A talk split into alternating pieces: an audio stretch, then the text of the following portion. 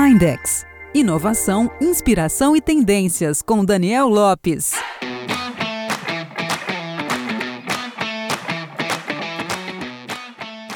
Na última semana, a Uber anunciou durante um evento da marca em Washington DC o início em 2020 dos testes práticos para sua ousada iniciativa de transporte aéreo de pessoas. E para não deixar dúvidas, a empresa divulgou também as três primeiras cidades do mundo que serviram de testes para a iniciativa.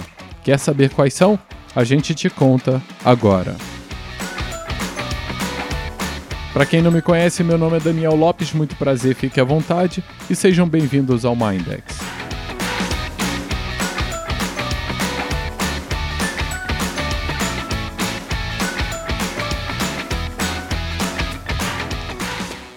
O que para muitos pode parecer um sonho, um delírio ou coisa de ficção científica, para outros já pode ser considerado uma realidade. Na última semana, durante a terceira edição do Uber Elevate Summit em Washington, D.C., a gigante da mobilidade urbana anunciou que os testes práticos para o projeto Uber Air começarão já em 2020. Para quem ainda não está familiarizado com o assunto, Uber Air é o projeto da Uber que visa transportar pessoas pelos céus das grandes cidades. Talvez para mostrar que não está blefando, a empresa foi ainda mais longe, anunciando logo as três primeiras cidades que receberão o projeto: Dallas e Los Angeles, nos Estados Unidos, e Melbourne, na Austrália.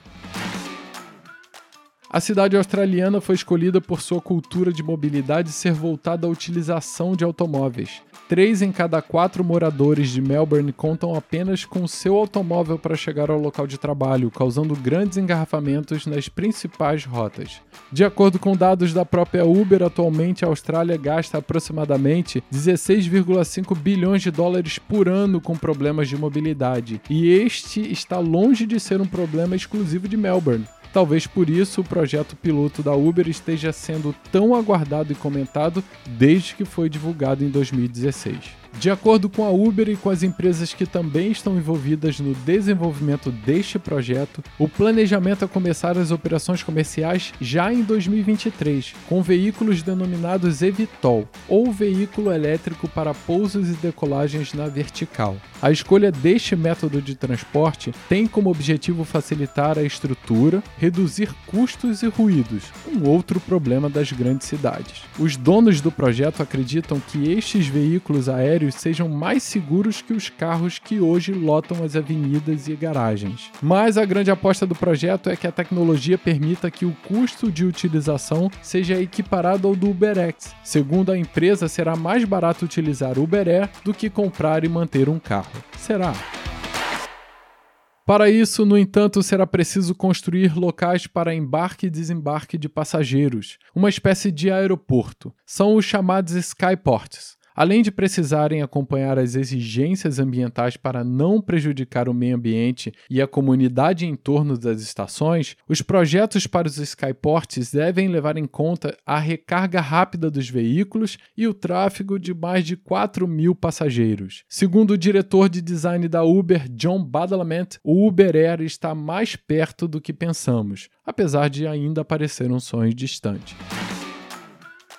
Entre os projetos selecionados está o Connect, um modelo futurista de Skyport que promete comportar até mil pousos por hora.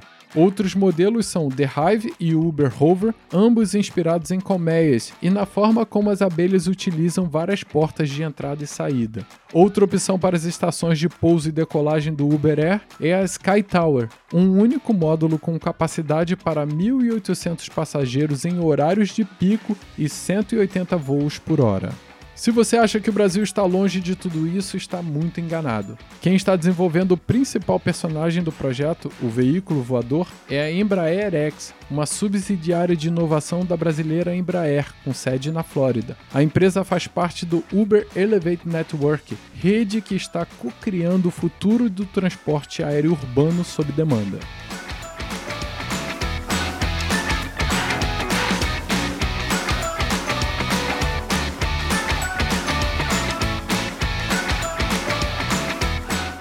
Novo conceito do eVTOL, apresentado pela Embraer X para Uber, traz algumas mudanças em design, diferentemente do anterior, que trazia quatro hélices menores no topo e uma maior na cauda para propulsão horizontal. O novo modelo adota dois propulsores horizontais na cauda e oito hélices menores no topo.